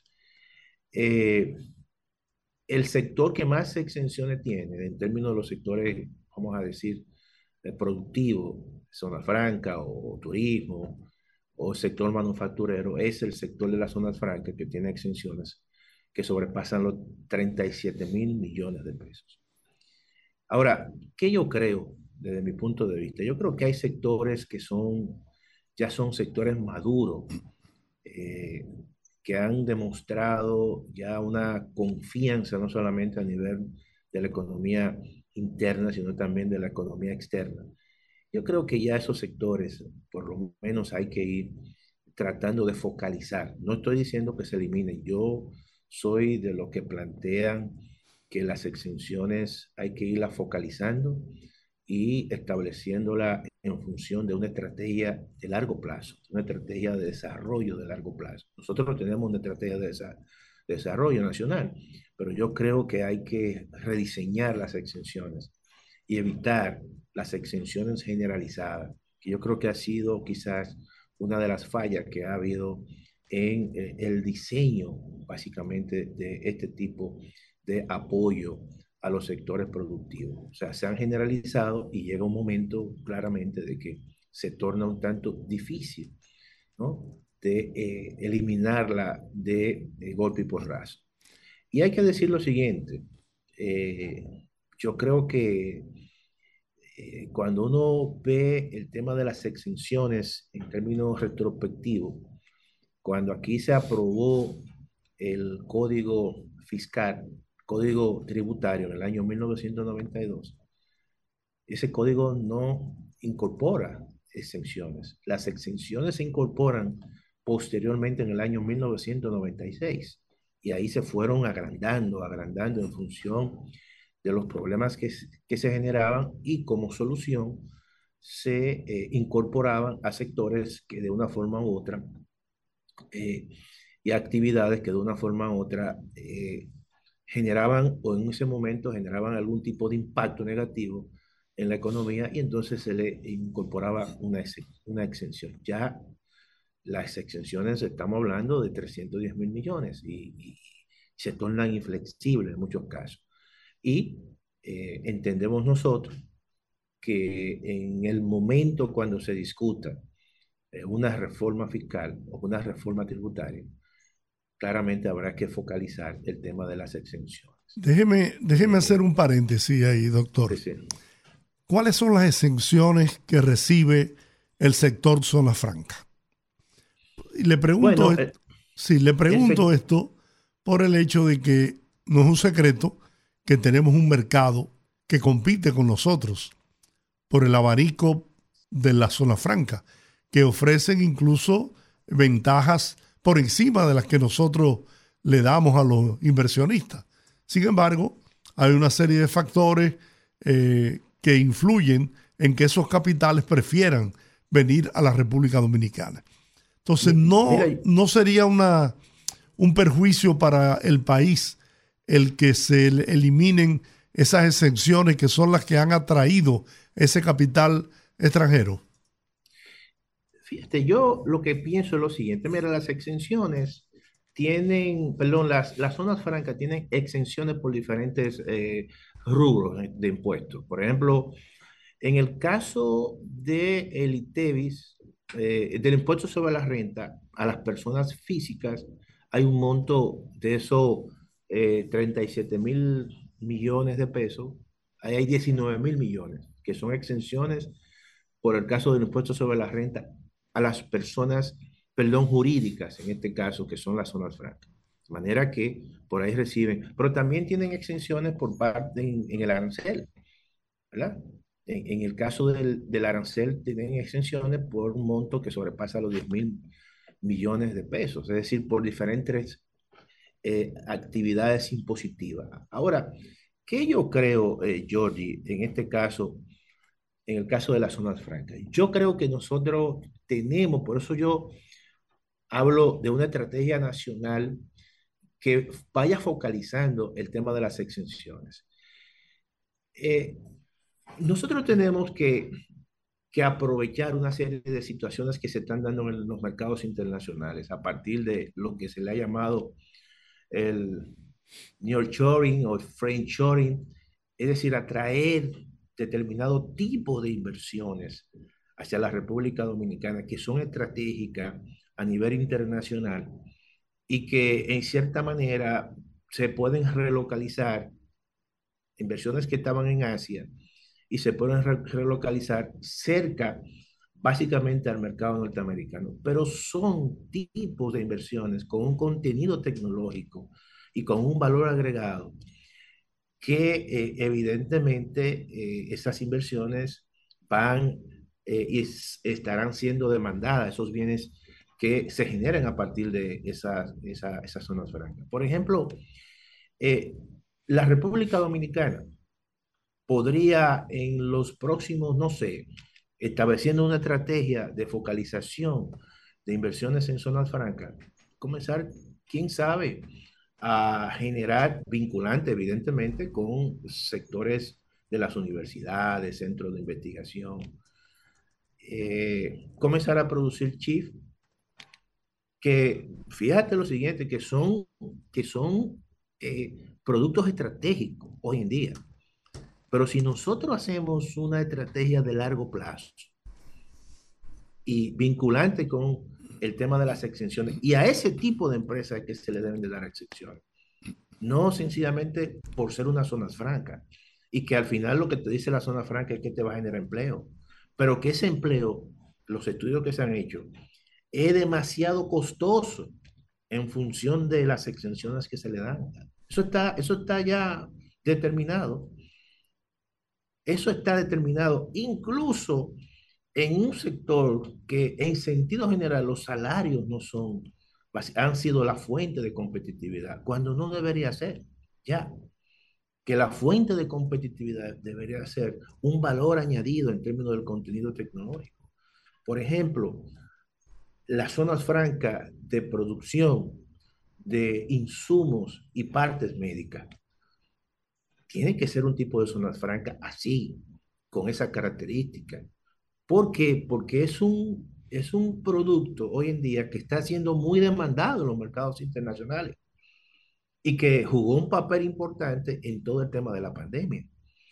Y que la República Dominicana ha sido exitosa y es exitosa porque es uno de los países hoy en día de América Latina que está entre los cinco o seis que exportan ese tipo de productos con un contenido tecnológico mucho mayor que, la, eh, que el textil o que otro tipo de, de, de, bienes que se generan allí. Entonces, yo creo que hay que verlo en ese, en ese sentido, tener una estrategia de largo plazo, de mediano y largo plazo, donde precisamente se vayan focalizando esas exenciones a industrias que tengan un alto contenido tecnológico, a industria de diseños. Podría ser incluso eh, en, el, mismo caso de turismo, que ya las exenciones en turismo, estamos hablando de 9 mil millones de pesos. Entonces, eh, que no ya son la más importante, ¿no? que no son la más grande. Pero deberíamos ir en esas empresas que han sido exitosas, que son maduras, hay que ir básicamente reorientando el tema de las exenciones. ¿Por qué? Porque va a ser una gran discusión. Cuando todo el tema electoral, el tema político, se, se pase esa página, pienso que en el 2025 o básicamente a principios del 2025 debería llamarse a, una, a un gran eh, consenso alrededor de una reforma fiscal importante y donde las exenciones no sean eliminadas, pero sean eh, focalizadas en función de nosotros atraer sectores de alta tecnología, sectores con un alto valor añadido al producto para que entonces eso consolide el espacio eh, eh, de la República Dominicana y se aproveche precisamente las situaciones que se han dado en los mercados internacionales donde el tema de la pandemia generó una situación de auscultamiento de que gran parte del centro de la manufactura se ha ido a China y se ha ido a Asia, pero ya por el tema geopolítico, básicamente eh, es una situación que le ha generado a Estados Unidos ya un problema estratégico. Entonces, el tema, por ejemplo, de los chips, que uno lo dice y lo puede ver como una quimera, pero no. Eso es sencillamente que exista un programa de enviar a 100 jóvenes dominicanos a Corea del Sur, 200 jóvenes dominicanos a Corea del Sur, para que en los próximos cinco años se preparen. Y sobre esa base, establecer una especie de una especie de clúster en la República Dominicana tecnológico. Yo creo que hay que soñar. Nosotros a lo mejor somos muy pequeñitos y por eso no soñamos. Pero hay que soñar en grande. Entonces, y eso se puede hacer, porque ese fue el desarrollo de los países asiáticos. Yo en estos días estaba con un grupo de amigos analizando por qué los asiáticos, esos países pequeñitos, Taiwán, con un territorio menor que la República Dominicana, con, con, con incluso con historia eh, de gobiernos, ¿verdad? Eh, hasta de, de duro, de mano dura, pero, pero luego dieron un paso importante. Y hoy precisamente eh, Taiwán y Corea del Sur y otros países asiáticos tienen un dominio de uno de los, eh, de los bienes más estratégicos en el desarrollo de la tecnología hoy en día. Pero, pero lo pensaron bien, tuvieron zonas francas como nosotros, pero, pero no le dieron un apoyo generalizado a todo el tema y utilizaron subsidios y utilizaron exenciones, pero la focalizaron a determinado tipo de industria. Y con esa parsimonia asiática pudieron desarrollar en día un sector que ahora Occidente depende de ello. Entonces yo creo que ahora con esta recomposición que está habiendo en el mundo, la República Dominicana, yo pienso que puede, emerge, se empina por su lugar estratégico. Y, con esta recomposición que se están dando de los mercados, donde gran parte que Estados Unidos está tratando de traer más cerca de su zona de, de, de acción, de, de, su zona eh, de, vamos a decir, de, de, mando, de cercanía, traer ese tipo de industria. Se han dado cuenta de que, de que en términos estratégicos, ese tipo de industria no es bueno tenerla ya en una zona donde se está generando un poder hegemónico que le está disputando la hegemonía mundial. Sí. Entonces yo creo que eh, eso es muy importante. Entonces hay que ver esta, esta, eh, este informe del fondo que casi siempre comienza con alabando la economía dominicana, la estabilidad macroeconómica. Ya la República Dominicana es un país maduro en el sentido de que todos nosotros sabemos la importancia de mantener una estabilidad macroeconómica, la importancia de mantener precios eh, convergentes con metas, la meta de inflación, mantener una meta de crecimiento. Y hemos sido exitosos. Eso es lo que dice eh, el, el informe del Fondo Monetario Internacional. Ahora, dice, tenemos que hacer esto, tenemos que... Para ampliar, seguir avanzando. Para, claro, tenemos que ampliar la base eh, de sustento en términos de generación de ingresos, porque lo vamos a necesitar. O sea, estamos entrando en una zona donde el mundo está creciendo menos. Eso es, eso es normal por, por, por situaciones que se han dado y que, y que claramente no se, han, no se han superado. El tema de la guerra de Ucrania, eh, todo el tema del desajuste, recomposición política, geopolítica, eh, China está creciendo menos, eh, Estados Unidos tiene dificultades al interior de su economía y por tanto va a crecer menos y la economía mundial va a crecer menos. Entonces, todo esto, Georgie y Olga, nosotros tenemos que ver también el futuro, qué nosotros podemos aprovechar de todo esto. Pero mire, te, para eso necesitamos, para esa concertación que es indispensable para lograr ese objetivo, necesitamos un liderazgo, no político, no, claro. a todos los niveles, con conciencia de patria, de país. Pero, pero es muy importante, Jorge, eso, pero también, fíjate, que tenemos un elemento importante, Jorge, eh, que evidentemente ese liderazgo que tú planteas, que de conciencia de nación, pero hay un elemento que yo creo que también eh, se ha generado en la República Dominicana como una ventaja competitiva y comparativa, es la estabilidad, no solamente económica, sino también la estabilidad política.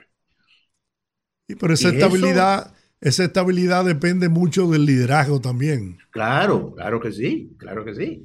Entonces, a partir de, de, de, de ese espacio ya creado, entonces tenemos que eh, seguir fomentando ese liderazgo. Y por eso lo digo, lo digo porque, porque uno como, yo como profesor, ustedes como comunicadores, uno también sueña de que nosotros podemos, de que tenemos todas las condiciones, lo hemos hecho en otras áreas, a mano pelada, con la creatividad del dominicano.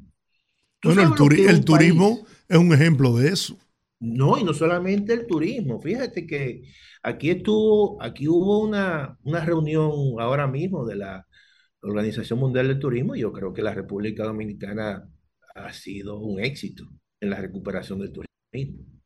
Pero, pero tú recibir 9 mil millones de dólares en remesas, eso es una cosa eh, importante y, y es, es como un plus que, que, que te dan los dominicanos en el exterior a cambio de nada. Mira, en el caso, yo en estos días estaba revisando una, el, el, el comportamiento de la economía en México, que me gusta ver a toda la región. Y ahí, allí se estaba hablando del superpeso mexicano. O sea, una, una apreciación impresionante. El, el- el peso dominicano también tiene cierto nivel de apreciación. Pero cuando uno ve la razón por la cual ha habido ese flujo importante de recursos en esta zona, y básicamente en la zona del Caribe y Centroamérica, en México, bueno, es que la diáspora ha jugado un papel importante en los últimos años. A pa- a- al margen de, la estabilidad, ¿no? En términos económicos, pero, pero la diáspora ha jugado un papel importante. Profesor, Entonces, siguen siendo, sigue siendo la diáspora el principal, la principal fuente de divisas del país. Bueno, eh, ya la, lo que recibimos nosotros por eh, remesa sobrepasa lo que recibimos por turismo, sobrepasa lo que recibimos por inversión extranjera. Quizás las exportaciones nacionales, generalmente, conjuntamente las exportaciones que son alrededor de casi 10 mil millones, pero, pero ya el turismo, ya la zona, la, la remesa, podrían quizás en un momento determinado, si siguen esa tendencia, sobrepasar las exportaciones nacionales. Y otra, eh, fíjate, fíjate la magnitud. Y, y eso es lo que ha explicado también la, eh, todo el tema de la abundancia de dólares en la República Dominicana. Por ejemplo, el año pasado aquí entraron casi 40 mil millones, 39 mil millones por diferentes conceptos. Lo, lo cual eso, eso, eso ha generado en ese mercado una tranquilidad. Profesor, una pregunta en relación a las declaraciones del Fondo Monetario Internacional. Sí. ¿Qué tan consejos son esas, esas eh, propuestas? ¿Qué, ¿Qué tan obligado está el gobierno dominicano a seguir esas propuestas del Fondo Monetario Internacional? Y sobre todo, me llamó mucho la atención, esto sería otra pregunta, el tema de las cooperativas. ¿Por qué el Fondo Monetario Internacional se enfoca en la regulación de las cooperativas? Mira, eh, el tema de la cooperativa es un tema que también es un tema que no es nuevo. Eh, lo que ha ocurrido es que generalmente el monto de canalización de ahorro que ha habido por allí ha sido extraordinario. Y, y verdaderamente eso genera también un elemento de competencia con un sector que está más regulado, que es el sector formal financiero. Eh, y, y eso es claramente eh, una situación por la cual pienso que eh, los, los economistas del fondo han venido tratando de que sea un sector que se regule, porque es un sector que ha crecido mucho. Y yo creo que hay que quizás, eh, vamos a decir, eh, tratar de ver de cómo ese sector puede ser regulado, obviamente, en ese sentido, pero creo que ha sido un sector que ha crecido mucho y eso genera también de, quizás algún tipo de eh, competencia, entre comillas, desleal. Y, pero necesariamente el país no está abocado a hacer este tipo y a ejecutar eh, al pie de la letra eh, las recomendaciones que da el fondo. El fondo ha cambiado mucho en el sentido siguiente. El Fondo Monetario de hoy, incluso después de la crisis financiera del 2008, el fondo hace recomendaciones, pero no es un fondo ya que genera acuerdos de esa condicionalidad donde tenían los países, países con problemas de balanza de pago, y cuando necesitaban recursos acudían al fondo y tenían que acatar realmente un programa eh, macroeconómico que en la mayoría de los casos eran programas de ajustes. Y eso, esos programas de ajuste, reducción de subsidios, incremento en los precios de los alimentos, y los países se, ve- se, ve- se, ve- se vean compilados a, hacer ese tipo de ajustes. Eso generaba también crisis. Pero luego con la crisis, o crisis sociales, ¿no? Pero luego a partir del año 2008, que los países desarrollados entraron en crisis y que el mundo entró en crisis. Entonces el papel del fondo básicamente ha sido un papel mucho menos beligerante. Ha sido más bien de recomendaciones, eh, pero no recomendaciones con un carácter de Impositivo. impositivo. Entonces sencillamente te dice, mira, tu economía necesita para seguir eh, Dar un paso hacia for- adelante. eh, eh, fortalecer eh, y tener mucho más sostenibilidad, tú tienes que hacer reformas estructurales. Pero sencillamente te lo plantea, si, si no analiza las, eh, de- las recomendaciones pasadas del fondo en sus diferentes eh, análisis de la economía dominicana, te hace lo mismo. Es prácticamente un- una reiteración, pero ya lo importante es que los actores dominicanos, los hacedores de políticas públicas en la República Dominicana, los, las diferentes instituciones económicas están conscientes de eso. Y por eso se ha planteado una estrategia de largo plazo, esa estrategia eh, se ha planteado hacer un pacto fiscal, hacer un pacto eh, eléctrico, hacer un pacto educativo. Eh, es decir, la democracia hoy en día en los países es mucho más madura y ya es difícil que eh, instituciones multilaterales en un mundo de hoy sean instituciones impositivas eh, que estén imponiéndole situaciones un tanto extremas a los países. Yo, yo creo que eso es un mundo superado. Eso es un mundo, obviamente, eh, Sí, eso quedó en el pasado. eh, eh, quedó en el pasado. Eh, incluso ha habido un proceso muy, muy de maduración y de conciencia de los actores nacionales, de construir una democracia mucho más sólida, de fortalecer las instituciones, de que funcionan las instituciones. Y por eso es que ya esas políticas muchas veces de excesos, ya es difícil que los diferentes gobiernos la apliquen. Todo lo contrario, están conscientes de muchos aspectos, de tener cierta disciplina, eh, de mejorar las instituciones de la gobernanza, de las instituciones incluso económicas. Fíjate que el Banco Central es un banco central que tiene más independencia que, que en los años 80. Eh, y eso es un elemento importante. Sí. Eh, aquí se ha mejorado la gobernanza en, eh, en la parte del gasto público, la información está eh, más disponible y hay más veedores, hay más profesionales que llaman la atención. Y entonces yo creo que eso es un signo de que las cosas han mejorado en términos institucionales, en términos económicos.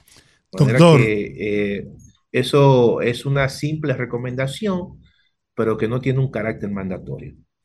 Muchas gracias, querido amigo. Doctor Antonio Siriaco Cruz, decano de la Bueno. Facultad de Ciencias Económicas y Sociales de la Universidad Autónoma de Santo Domingo. Como siempre, Bueno. un gusto conversar con usted. Igualmente, igualmente, que la pasen bien, Georgie. Un abrazo. Y, y Gloria. Y Olga. Vamos a la pausa, regresamos en breve para tomar unas cuantas llamadas. Conectando con la gente, que el pueblo hable en el rumbo de la tarde. 809 809-682-9850. Repito, 809-682-9850. Las internacionales sin cargos en el 1-833-380-0062. Buenas, rumbo de la tarde. Buenas tardes. Eh, ¿Qué suerte tuve? Eh, habla Teodoro. Teodoro, bienvenido. Yo iba a plantear un problema, pero ya no lo voy a hacer. Porque usted tiene que respetar la hora de nosotros, que es la media hora. Usted tiene que cuadrar Ay, para ay, ay, las ay. entrevistas con la gente que tenemos que entrevistar para que esa media hora que son de, de nosotros los interactivos no se la roben ustedes don- donde son. Ay, ay, ay, está, está bien, pero el tema era trasce- trascendental por el asunto de la opinión del Fondo Monetario Internacional Sí. y era bueno que el- la audiencia nuestra se edificara sobre el alcance de estas recomendaciones. Buenas, rumbo de la tarde. ¿Aló? Buenas, ¿cómo está usted? Bien. Hola, distinguida señorita, ¿cómo le va? Y usted, señor Giorgi. Sí. Bien, gracias. Mire, señor, ¿cómo sigue nuestro hermano Rudy? Muy bien, muy bien. eh, eh, todos los chequeos que le han hecho ha ido superando y ha ido mejorando de manera considerable. Su recuperación está a la perfección. Yo quiero que el cielo me lo siga cubriendo. Amén. Amén. Señor, ¿cómo no?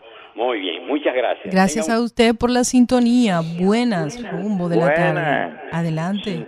Sí, lo estamos llamando eh, por la salud de Johnny. Que Dios nos lo protege y nos lo bendiga siempre. Y también Amén. estamos llamando de aquí de Invivienda Santo Domingo. Que yo no creo que la gente, que el gobierno se va a quedar y no va a llamar a Leonel para el problema de los tucanos, porque ahora quiere hacer ingenio, pero él vendió todos los ingenios. ¿Qué usted cree? Bueno, esa es la sabiduría popular, ¿no? Así es. Buenas, rumbo de la tarde. Sí, señorita, ¿cómo está usted? El ciego del almirante. Mi querido ciego, bienvenido. Un saludo especial para usted, para los don Giorgi. Y Gracias. este muchacho que se cure lo más pronto posible para que lo tengamos ahí en el programa. Muy Amén. Muy bien. Sí. Oiga, doctor Giorgi, eh, oiga, a nosotros nos tienen de castigo con el agua. Todo el mundo tuvo que comprar tanque de agua por aquí desde el principio de la semana pasada. Y aún está lloviendo. Ayer, que dejen esa burla. ¿Cómo van a mandar el agua y que a las 7 o a las 6 de la mañana y se la van a llevar a las 8? Eh, mejor que no manden nada. Así no, ya nosotros tenemos casi un mes sin agua. Eh, todo el mundo comprando tanques de agua carísimos. Gente que no pueden casi, que son pensionaditos de 10 mil pesos. Eh, así no, que por lo menos que la repartan. Vamos a, vamos a seguir insistiendo. Usted sabe que lo hacemos con todo gusto. Vamos a llamar a la CASH, a Fello Suberví, hijo, para que Sí. le ponga solución a esto. Si no la pueden mandar eh, mañana, hoy, que la manden ma- eh, mañana en la tarde o el miércoles. Pero Muy que bien. la manden el agua ya, porque Muy ya bien. está lloviendo y los embalses tienen agua. Están cogiendo repartan. agua. Hay Sí, siete sí, presas que han aumentado sus niveles. Gracias, señor, pero yo lo hago mucho también. Sí. En las dos oraciones que yo hago, doctor George, yo le pido al Señor que llueve, que llueve en el país entero. Amén. Para Amén. que los frutos se den, usted oye. Qué y bien. haga comida para todos y para los demás del mundo entero también. Bien, Muchas gracias. gracias, nuestro estimado. Buenas, rumbo de la Sí, tarde. Adelante. El señor que hablaba de la seguridad social, Sí. mire, eso es tan verdugo que no sé cómo lo aplicaron, cómo lo aplican, quién lo hizo y quién lo leyó. Que usted va al consultorio y habla con un médico. El médico hace una operación. Usted sabe lo que hay que hacer después que él hace la operación. Para él verlo y usted vuelve a donde él tiene que pagarle consulta. No solo eso, amigo mío, que le cobra el seguro la operación, los servicios del médico y él te cobra por oiga debajo lo- también otro otro servicio. Oiga lo por- lindo. Si usted necesita una muleta o necesita una silla de ruedas o necesita algún aparato adicional para usted caminar normal, no se lo, no se lo dan, no se lo suministran, que hay que comprarlo. Esa es una. La otra, desde que usted entra, tienen como tres o cuatro secretarias que lo primero que le preguntan es por el seguro. Oiga cómo es. Y si usted da tres viajes pagando cuando le hacen análisis, también tiene que pagarle. Y con relación a los profesores, si le cancelaran el día, porque ellos los días que cogen para hacer fiesta y para ir a congreso y para ir a, a Francachela, son los días de semana, ellos no cogen sábado ni domingo. Ahora, si le, si le tumbaran el día, ellos no lo hicieran. Y también hay que traerle a ellos a alguien que le dé clase a ver si ellos la pasan. Porque hay profesores, son buenos, pero hay profesores que de esto no saben nada, que nada más van, eh, hay un sustituto, que yo no vine hoy, y ellos se tapan uno con otro. Entonces ellos nada más quieren que le aumenten el sueldo, pero vamos a ver la categoría de educación que ellos están dando en la escuela y cómo ellos se están fajando en su liceo. Bien. Mire, hay un liceo aquí. ¿Usted sabe lo que hacen? Ahora le cobraron la foto. 600 pesos. Imagínese usted una madre que tenga tres muchachos, pero también le mandaron a buscar 200 para comprarle dique hot dog. A cada rato se inventan una vaina de que, que hay que mandar 50 pesos, 25. No son nada, pero calcule 1.500 niños a 50 pesos. Bueno, bien. La última llamada. Buenas tardes. Buenas tardes, Hola. Georgie, Olga y Rudy. Sí. Buenas. Yo digo que los discípulos de Juan Bo copiaron el postulado que profesaba el profe a la inversa. ¿Cuánto daño le han hecho esa gente a este país? Que la pasen bien. Muy bien. Bueno, con esta llamada nos despedimos por hoy. Nuestras excusas realmente nos tomamos unos cuantos minutos del tiempo de las llamadas, pero entendíamos que era importante el profesor catedrático Antonio Siriaco Cruz. eh, es un experto economista y nos dio eh, claridad sobre el tema tratado por el Fondo Monetario Internacional. Gracias amigos, hasta mañana. Dios les bendiga.